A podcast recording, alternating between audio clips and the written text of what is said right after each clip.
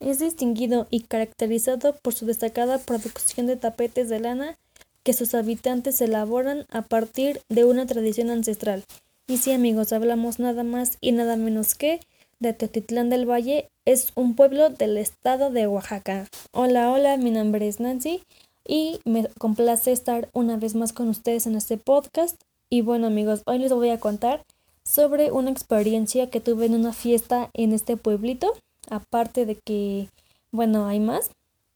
Pero a mí en lo personal me gustó mucho la de la calenda que fue en la que participé, porque en estas nosotros como mujeres, eso obviamente es voluntario, participamos y nos vestimos con un traje típico de ahí y cargamos canasta eh, llena de flores con la imagen de un, santo y bueno, vamos recorriendo toda la calle y es muy padre amigos porque te van fotografiando, te van grabando y al término de, del desfile eh, te dan de comer.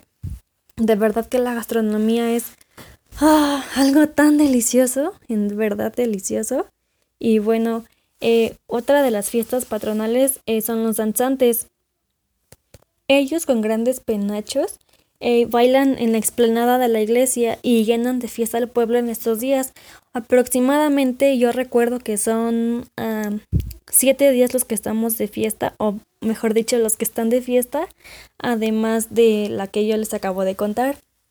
Y bueno, la principal fiesta de todo ese pueblito es la fiesta del primer miércoles de cada año. Esto es en julio y bueno, es una fiesta muy padre que se hace porque es entre toda la gente. Entonces amigos, yo sé que no podemos salir en estos momentos por la pandemia en la que estamos eh, pues pasando, pero ojalá acabe pronto. Y al tener la oportunidad, espero que así sea, eh, pues vayamos a ese pueblito. A mí en lo personal me gustaría volver ahí y volver a participar en la calenda, pero si no, pues no sé, tal vez participar en otras fiestas o pues sí, me estaría muy padre eh, tener nuevas experiencias como la que yo tuve ahí.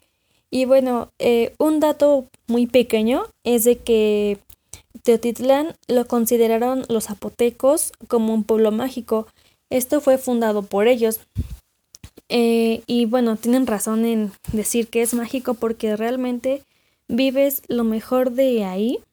O sea, la gente es muy grata, la gastronomía, eh, sus artesanías, todo, todo está muy bien, está muy padre. Y bueno amigos, pues a mí no me queda más que restarles una buena tarde, que se sigan cuidando y si salen a trabajar porque no todos podemos estar en casa, tomen sus debidas precauciones y bueno, esto es todo por el día de hoy.